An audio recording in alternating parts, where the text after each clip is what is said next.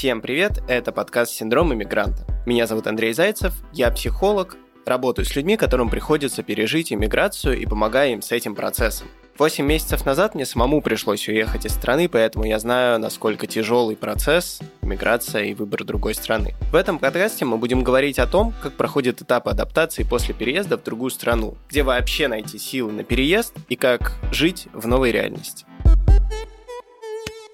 В прошлых выпусках мы поговорили о том, что же такое переезд, какие сложные переживания могут возникать в его процессе и как себе помочь лучше с ним справиться. В этом выпуске мы поговорим о переезде с детьми. Как лучше сказать детям о переезде, как на них может это отразиться и что они испытывают во время смены страны. Разобраться с этими вопросами мне поможет моя коллега Дина Полеха, детский подростковый психолог, специалист по детско-родительским отношениям с более чем десятилетним стажем работы. Дина, привет. Привет, Андрей. В прошлом выпуске мы обсудили чувство одиночества на новом месте. Но есть ситуации, которые вынуждают переехать всю семью. Да, есть такие ситуации, которые разлучают семьи, в том числе и детей, которые вынуждены следовать родительскому решению. Давай представим, что мы с тобой переезжаем. Вот как сказать ребенку о том, что нам нужно переехать? Это делается заранее? Или вот э, какая должна быть обстановка для того, чтобы сказать об этом ребенку? Сразу выдавать ему всю информацию или все-таки по чуть-чуть? Да, это самый частый вопрос. Прям очень часто обращаются. Как раз мы приняли решение, хотим переехать, но не знаем, когда лучше сказать. Да? И я здесь всегда говорю с родителями о том, что мы, взрослые, в первую очередь боимся столкнуться со своими сложными чувствами. И именно поэтому очень часто разговор с ребенком оттягивают. Ну, там, вплоть до того, у меня была клиентка, которая говорила, что вот, вы знаете, мы собираемся переезжать, вот у нас уже билет через две недели. Я своему пятилетнему сыну не сказала, потому что он начнет меня спрашивать, а что, да как, э, какие вещи собрать. А у меня столько сейчас дел и забот, мне просто не до этого. И вот в этом тут, конечно, проблема, потому что взрослые, которые собираются переезжать, они в этот момент очень уязвимые. Но вот это бумажная волокита, документы, детский сад, школа, да,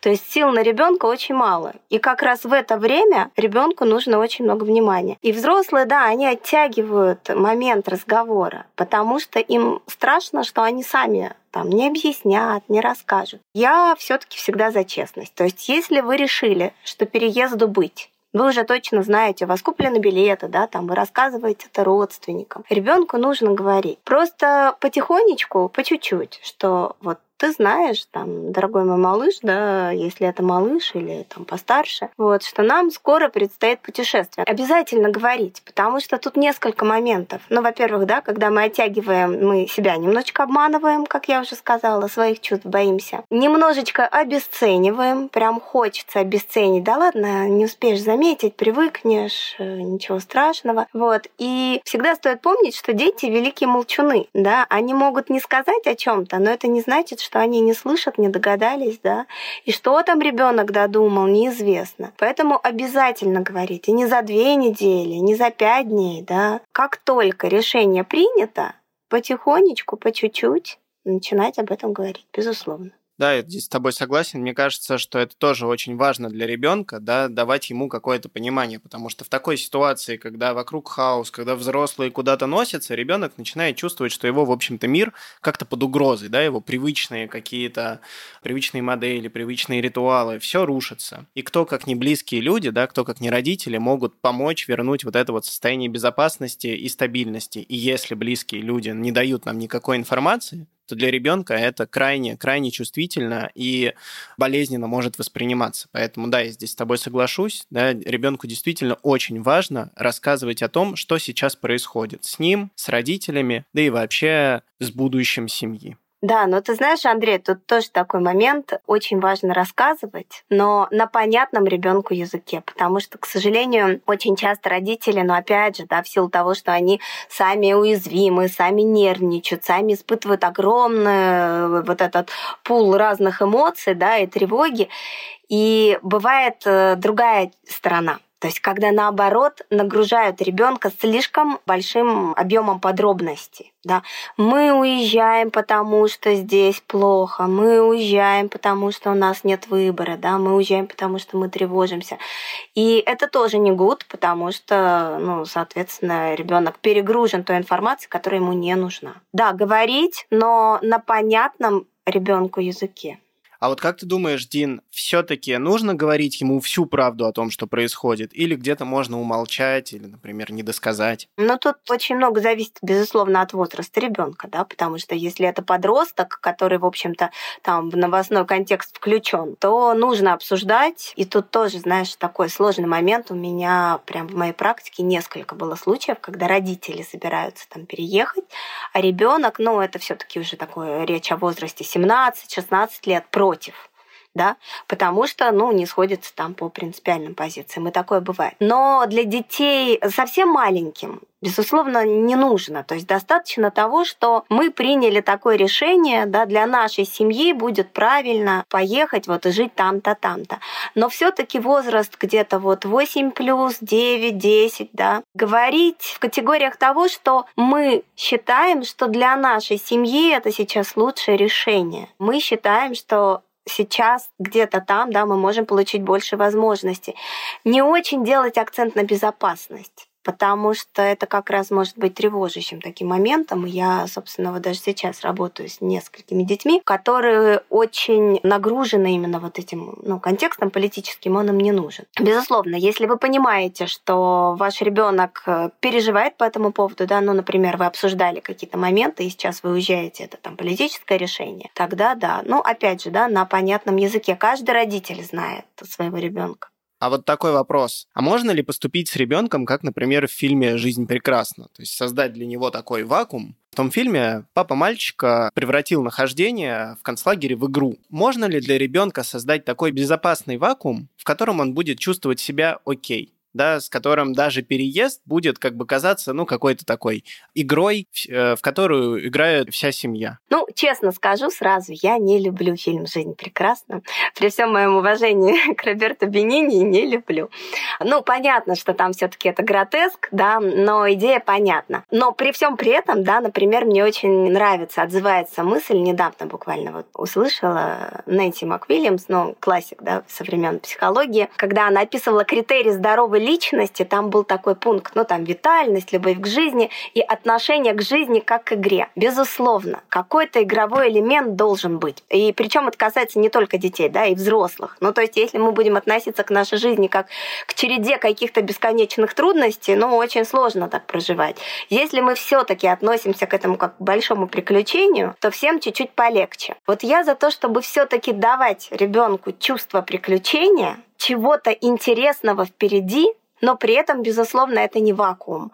Потому что, когда родители, например, говорят, ой, да ладно, я очень много, кстати, вот про это говорю тоже с родителями, когда вы обесцениваете его настоящее, его ребенкина, то есть, да ладно, да что тут друзья, да ладно, что тут у тебя дурацкая школа, да ладно, тут все как-то так себе, а вот там у тебя будет так классно, да, там у тебя будут новые друзья, там такая хорошая страна, там такая чудесная погода. А потом туда приезжают, а ребенку-то это не отзывается. То есть то представление родительское, да, вот это через розовые очки, с тем, что есть на самом деле, вдруг не стыкуется. Поэтому вакуум всегда опасен именно в том, что а вдруг нет, а вдруг не сойдется. Ну и опять же тут вопрос про честность. Что я всегда советую говорить, что да, безусловно, вы принимаете тот факт, что ребенку не хочется уезжать. Ну, это часто бывает, да. Например, там ему грустно прощаться с тем, что он оставляет. Но там будет что-то новое я понимаю, что тебе будет нелегко. Ты знаешь, нам, взрослым, тоже будет нелегко. Да, у нас будет какая-то новая работа, у нас будет новое окружение, у нас будет новый дом, к которому нам нужно будет привыкнуть. Но мы с интересом к этому относимся, мы к этому относимся как к возможности. Ну тут вот такая очень тонкая грань, но, безусловно, элемент игры должен быть. Но это не вакуум и ни в коем случае не вот это вот такой, знаете, розовый туман. Ну вот то, о чем ты сказала, мне очень отзывается, потому что я сам уехал из страны ровно с таким же отношением, да, что я не что-то теряю, да, я не прохожу через вот эту вот боль потери, а я скорее что-то приобретаю. То есть для меня это новый новый вызов, новые главы в моей жизни, новые страны, новая культура, новая кухня, и столько-столько всего я могу еще изучить. Да, позади остались родные люди, да, позади остались родные места, но в мире еще столько всего интересного, чего я могу увидеть, что я могу попробовать, и это действительно очень драйвит, да, помогает посмотреть на то, что происходит не с точки зрения потерь, а с точки зрения каких-то новых классных возможностей, да, я думаю, что детям здесь тоже будет очень интересно. И вот мне еще недавно посмотрел интервью у Ксении Анатольевны вышло интервью с Петрановской. Она сказала, что не столь важно, если родитель не может ответить на вопрос ребенка, сколько как родитель держится, да, потому что нормально что-то не знать. И если ребенок приходит и говорит, мама, папа, что случилось, почему мы переезжаем, да, можно сказать разные вещи. Но как ты это говоришь, очень сильно влияет на ребенка, потому что если ребенок видит, что родитель посыпался, да, что вот его затрясло, он словил панику, то ребенок понимает, что вот та опора, да, вот вот мой родитель, который является для меня сильной опорой, что-то с ним не так. Да, он потерялся, он исчез, он перестал быть вот этой вот безопасной опорой, которая давала какую-то надежду, какую-то информацию, какую-то любовь, какую-то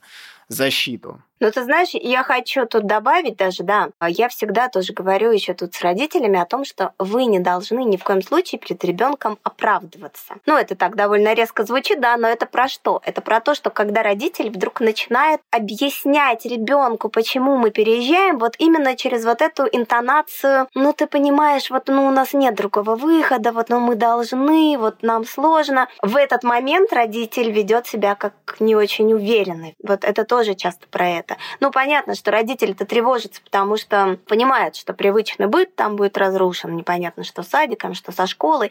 И вот тоже вот эта оправдательная интонация, она тоже про то, что это может родить у ребенка тревогу. Если мой взрослый сейчас не уверен, а в чем я тогда могу быть уверен? Но это опять же, да, если ты как взрослый относишься к происходящему какой-то катастрофе в своей жизни, ну, ты вряд ли убедишь ребенка в обратном, да. Поэтому тут в первую очередь, безусловно, маску на себя. Прокачивать-то, собственно, себя. И тревогу свою убирать, и вот эту опорность на себя взращивать, и потом идти с этим к ребенку. Но, безусловно, быть максимально честным. Если есть чувства, которые беспокоят, говорить про них, но обязательно в контексте того, что но мы справимся. Я уверен, потому что я как взрослый смотрю вперед, э, я сделаю там все возможное. Но это про это, да. А вот давай представим такую ситуацию, что взрослый уже прям потерялся в переезде. Вот он потратил все свои ресурсы, он уже устал переживать, он уже устал планировать. А там еще где-то ребенок, который тоже требует объяснения, который тоже требует планирования.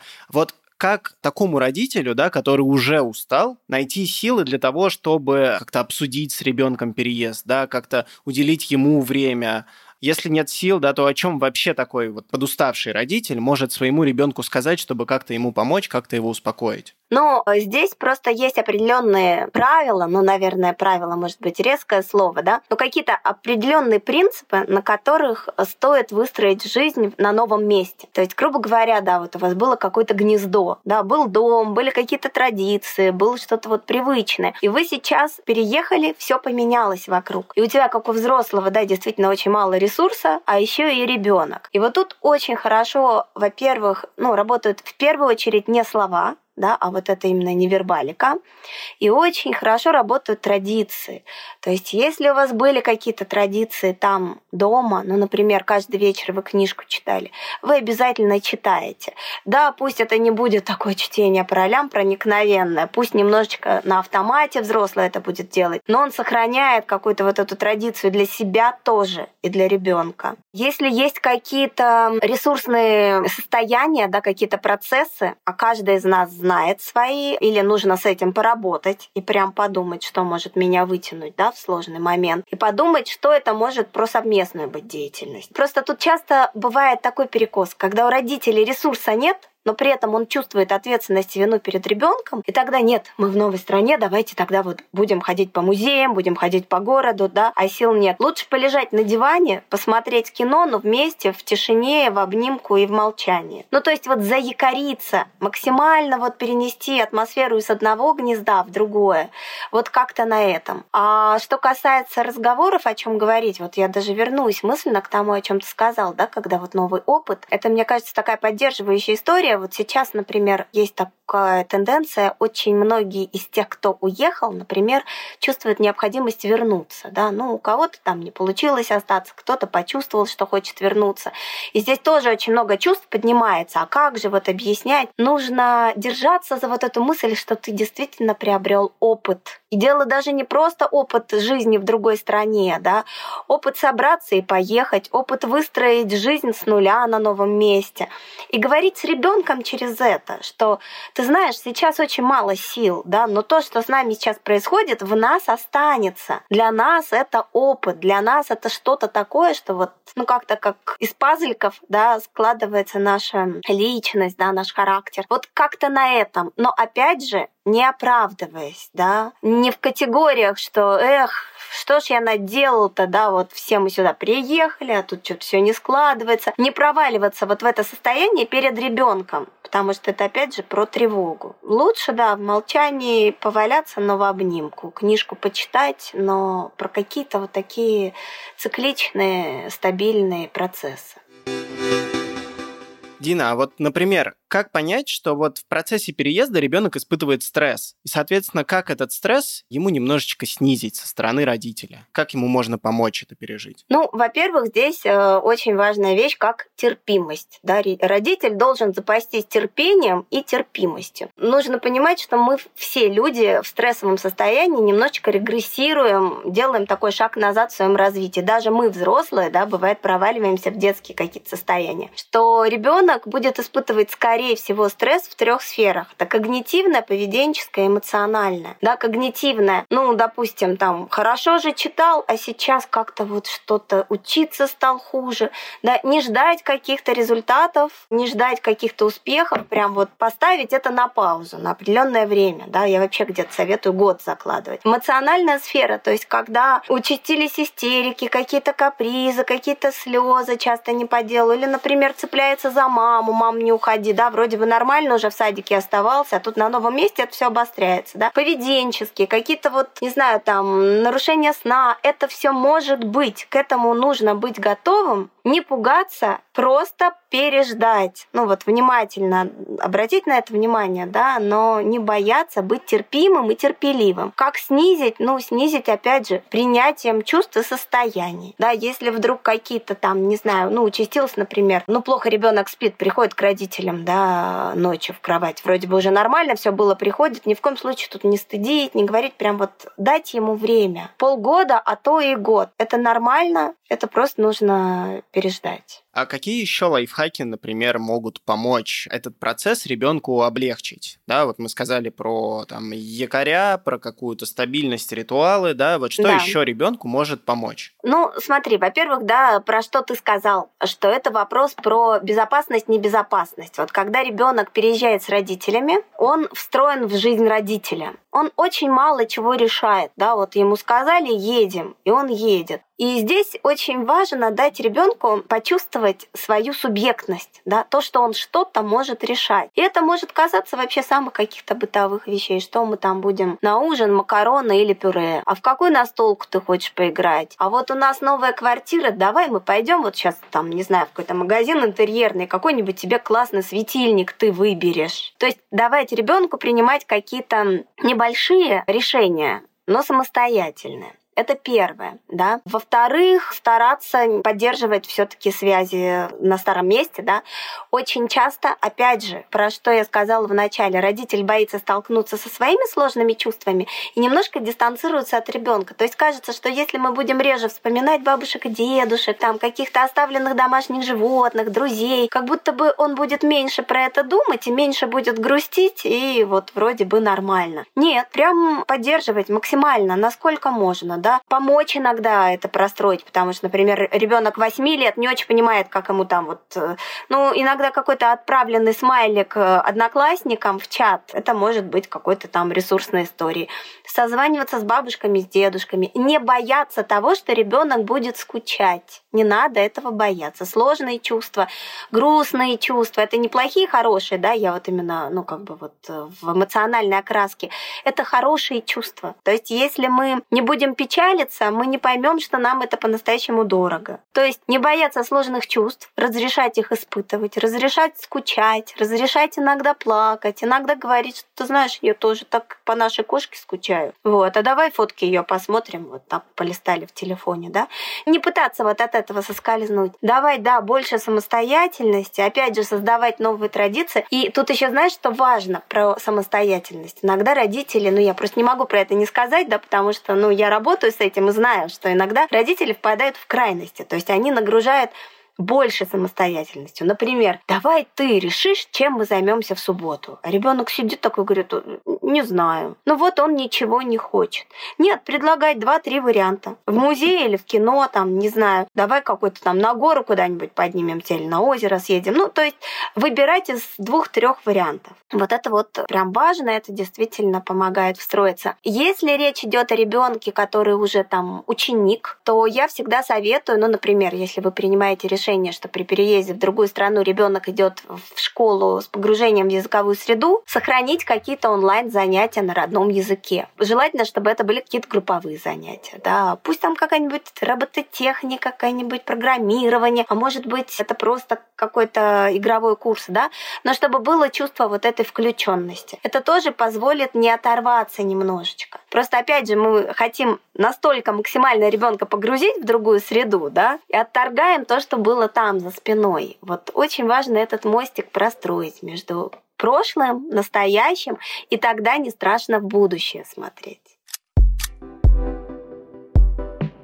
Вот давай представим такую картину. Да, вот я ребенок, и тут внезапно ко мне приходят родители и говорят, что собирайся, через неделю мы с тобой едем в другую страну. Классную, там, где пальмы, там, где верблюды, будем теперь там жить. Вот как ребенок я бы, наверное, почувствовал, во-первых, страх, потому что я не очень понимаю, зачем мне это нужно. Во-вторых, я бы почувствовал точно, что, как минимум, мой привычный мир находится под угрозой. В-третьих, я бы точно заподозрил какую-то странную активность со стороны стороны своих родителей, потому что почему они ко мне заходят и говорят, что я должен куда-то ехать? Я не очень понимаю, зачем, и в этот момент у меня есть еще и мои внутренние хотелки, а мои внутренние хотелки абсолютно точно никак не состыкуются с тем, что мне нужно через неделю вместе с родителями навсегда поехать в какую-то другую страну. Что в таких случаях делать э, родителям, да, вот э, если его ребенок испытывает вот такие вот сложные, непонятные, зачастую это такой прям целый комплекс каких-то сложных эмоций. Угу. А вот давай мы прям вернемся к этому кейсу. Вот ты сейчас с позиции ребенка проговорил вот как раз те пункты, которые тревожные. Во-первых, родители как будто бы внезапно пришли. Они сказали, ну, у тебя прозвучало слово навсегда, там вот где-то через неделю собрать свои вещи. То есть вот как раз вот эти моменты и порождают эту тревогу. Когда это элемент внезапности, когда есть эмоциональная нагрузка, сами родители вдруг вот зашли и сказали. Вот как раз чтобы этого стрессовое состояние не было, это последовательно, не внезапно. А еще тут тоже стоит отследить, да, когда мы, например, в отпуск собираемся, это же по-другому подается. Классно, мы вот там через месяц поедем на море.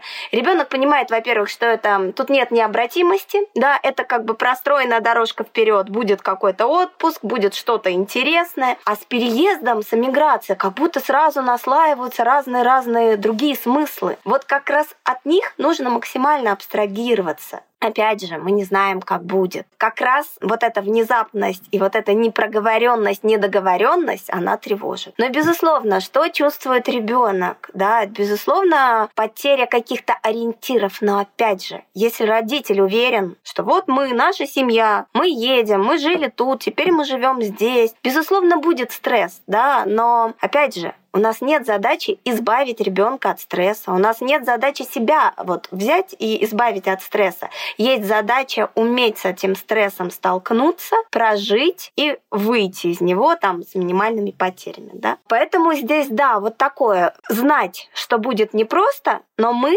справимся. Поэтому мы говорим с тобой честно, мы говорим с тобой заранее, и мы через все это пройдем вместе. И чувство до безопасности, вот как я сказала, вот эти вот маленькие самостоятельные решения, они очень важны. Но здесь, знаешь, нельзя не сказать про возраст. Про разный возраст тут разные моменты. Если ребенок подросткового возраста, то тут еще тоже накладывается, ему очень важно, чтобы его мнение было услышано. Поэтому, если, например, ребенок начинает говорить в категориях «я не хочу никуда уезжать, вообще отстаньте от меня», и родитель начинает давить нет, ты ничего не понимаешь. Тут такое творится. Это мое решение. Ребенок может уйти в сопротивление исключительно потому, что его мнение как будто бы на ходу обесценили. Тут это важно учитывать, и тут нужно очень и очень осторожно. Я понимаю, я разделяю. Вот через это, чтобы не было именно вот этого чувства «со мной не посчитались», мое мнение не учли. Вот ты как раз проговорила, да, и мне хочется продолжить, вот э, немножечко еще дать воле своему внутреннему ребенку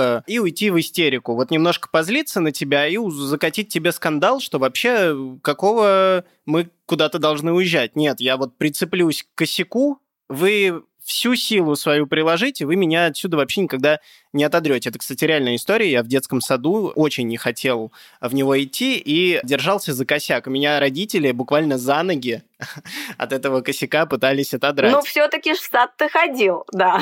Родители побеждали. Вот этот случай я запомнил. Он отложился в моей памяти. Вот как сделать так, чтобы такой э, ситуации, да, ну, либо не повторилась, либо она прошла максимально безболезненно, да, вот что делать с э, истерикой, что делать с агрессией, вот с ребенком, который ушел в протест. Но если мы говорим вообще про истерику, про протест, то тут тоже базовое – признавать чувства. Вот это самое первое, что нужно сделать. То есть это не вот это «успокойся, не плачь». Обнять, да, я вижу, что тебе плохо, я вижу, что обидно. И тут неважно, сколько, 14 или 10 или 17, там, да, прям как мантру говорить. Я понимаю твои чувства, я понимаю, что тебе не хочется, я понимаю, да, но это решение нашей семьи семьи, ты встроен в нашу семью. А, с детьми постарше, которые прям уже такие, там вот 17, у меня просто кейс вот тоже с мальчиком, тут тоже важно сказать, ты знаешь, вот сейчас мы делаем так, ты наш сын там, да, ты встроен в нашу семью, опять же. Ты сможешь вернуться, если ты посчитаешь это для себя приемлемым. Мы уважаем твое решение. Вот исключительно. То есть, если это истерика на полу в магазине, мама обнимает и говорит, я понимаю, или просто сидит рядышком, да, ждет, пока он там успокоится более-менее, и плевать, кто что подумает, да, я принимаю твои чувства. Для подростков я уважаю твое мнение. Вот. Но ты знаешь, как правило, все-таки все-таки дети идут за родителями. Просто тут еще, когда мы начинаем думать очень много про это, вот мы сейчас с тобой, да, Андрей, в контексте вот, ну, представляем, как это было бы, мы тут навешиваем еще своих смыслов, да. У ребенка все-таки ориентация на родителя, на семью. Он идет э, как утеночек, да, за уткой. Все-таки он изнутри системы мыслит, да. Мы просто как родители думаем, а где бы еще соломки подстелить? Так вот, соломка-то в том, чтобы быть самому уверенным уверенным в своем решении. Отлично сказано, да. И действительно, что ребенок в любом возрасте-то на самом деле привязан к родителям, будь это год или 40 лет. Да, он всегда их ценит, и всегда для него они занимают какое-то очень важное место в жизни. В 40 лет может быть поменьше, в год максимально. Но даже и такое бывает. Но согласись, Тут же важно именно, чтобы они твое мнение тоже признавали. А когда тебе 17, там, 18, 12, да, очень важно, даже пусть это мнение импульсивное, какое-то глупое, может быть, да, но мои родители меня видят, они уважают мое мнение, они понимают мои чувства, да, но вот для нашей семьи так лучше. Но мне сказали, что если я захочу, когда я вырасту, да, я могу там, не знаю, делать что угодно. Это тоже важно. В сегодняшнем выпуске мы поговорили о том вообще, как на переезд смотрит ребенок, да, что он в этот момент чувствует и что для него важно добавить, да, или важно сделать со стороны родителей так, чтобы это был максимально не травмирующий и мягкий опыт. И действительно очень важно разговаривать с ребенком, не перегружать его, говорить понятном языке, да, при этом, конечно же, не пугать. И очень важно сопровождать как родитель его чувства, да, не смешиваться, не подавлять, не обесценивать, а называть и помогать ему их проживать, потому что он точно так же, как и взрослые его родители, будет сталкиваться со сложными переживаниями да, они какие-то будут радостными, какие-то грустными, какими-то пугающими, какие-то наоборот. Каждая из этих эмоций для него важна, да, потому что не будем забывать, что он, во-первых, все еще учится, все еще растет, во-вторых, он уже переживает те же самые эмоции, для его неокрепшей, например, еще не сформировавшейся психики, они переживаются даже где-то сложнее, чем тем же самым родителям, которые уже умеют их проживать или контролировать. Да, я хотела еще сказать, что очень важно понимать, что любой переезд, а если это еще переезд в другую страну, другую языковую среду, это всегда не только про новый сложный опыт, это во многом, безусловно, про потери, да, про то, что мы оставляем. Это актуально для взрослых, это актуально для детей. Просто у нас ну, разный уровень потерь, да, для нас взрослых там потеря своего, не знаю, там круга очень цена, а ребенку грустно, ужасно, не может быть невыносимо грустно от того, что ему там невозможно все 10 плюшевых мишек с собой взять, да, а только двух разрешили. Вот, и про это тоже важно помнить, поэтому здесь важно разрешать проживать чувства и себе, как взрослому, и ребенку. Разрешать грустить, разрешать печалиться, не бояться столкнуться со своими грустными эмоциями, да, и не обесценивать детские. Но и, безусловно, показывая какую-то свою уязвимость, да, не проваливаться совсем в детскую позицию, а оставаться все-таки взрослым. Потому что ребенок ориентируется на нас. Будь то там 15-летний еще ребенок, все равно ребенок, да, будь то пятилетний. Ну и как мы сказали, очень бережно на новом месте относиться к тому, чтобы давать ребенку самостоятельность, давать право решать, как-то вместе с ним. Опять же, тоже тут интересная вот история, когда мы говорили про игровой контекст. Можно ведь, ну вообще там в каких-то мелочах, давай поиграем в игру пять новых слов там на новом языке, да, в той стране, в которой мы живем. А давайте вот каждый выберет какое-то место, каждая из семьи, например, где мы еще не были, будем туда ходить. То есть играть не обманывая ребенка, смотри, это такая веселая игра, а сами внутри там, да, с вот такими вот каменными лицами, а действительно принять эту новую жизнь как такой большой вызов для всей семьи. Но это может быть опытом сплочения, да, единения. Вот именно про это. И не нужно пытаться ускользнуть от стресса и переживаний. Не нужно стараться вот подстраховать везде. Ну, никогда не подстрахуем, да. Цель родителя — не воспитать ребенка таковым, чтобы он никогда не встретился со сложностью. Задача родителей — научить его встречаться с этими сложностями и проходить через них. Не ломаться, не обрушиваться.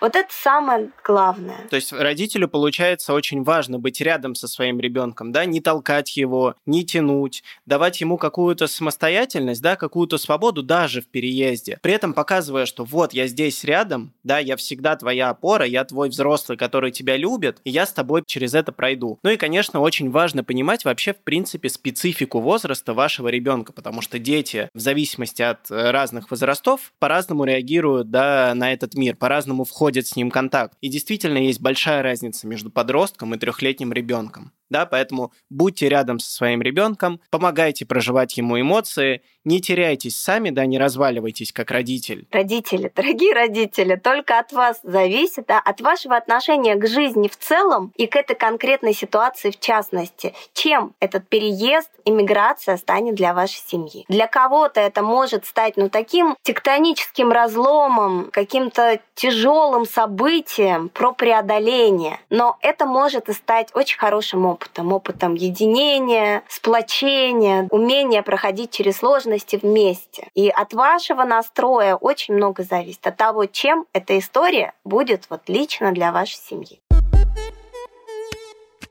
Этот подкаст мы делаем вместе со студией Богема. Над каждым выпуском работает великолепная команда. Элизабет Гюрджан его продюсирует, Егор Реутов редактирует и пишет сценарии, а Андрей Кулаков монтирует.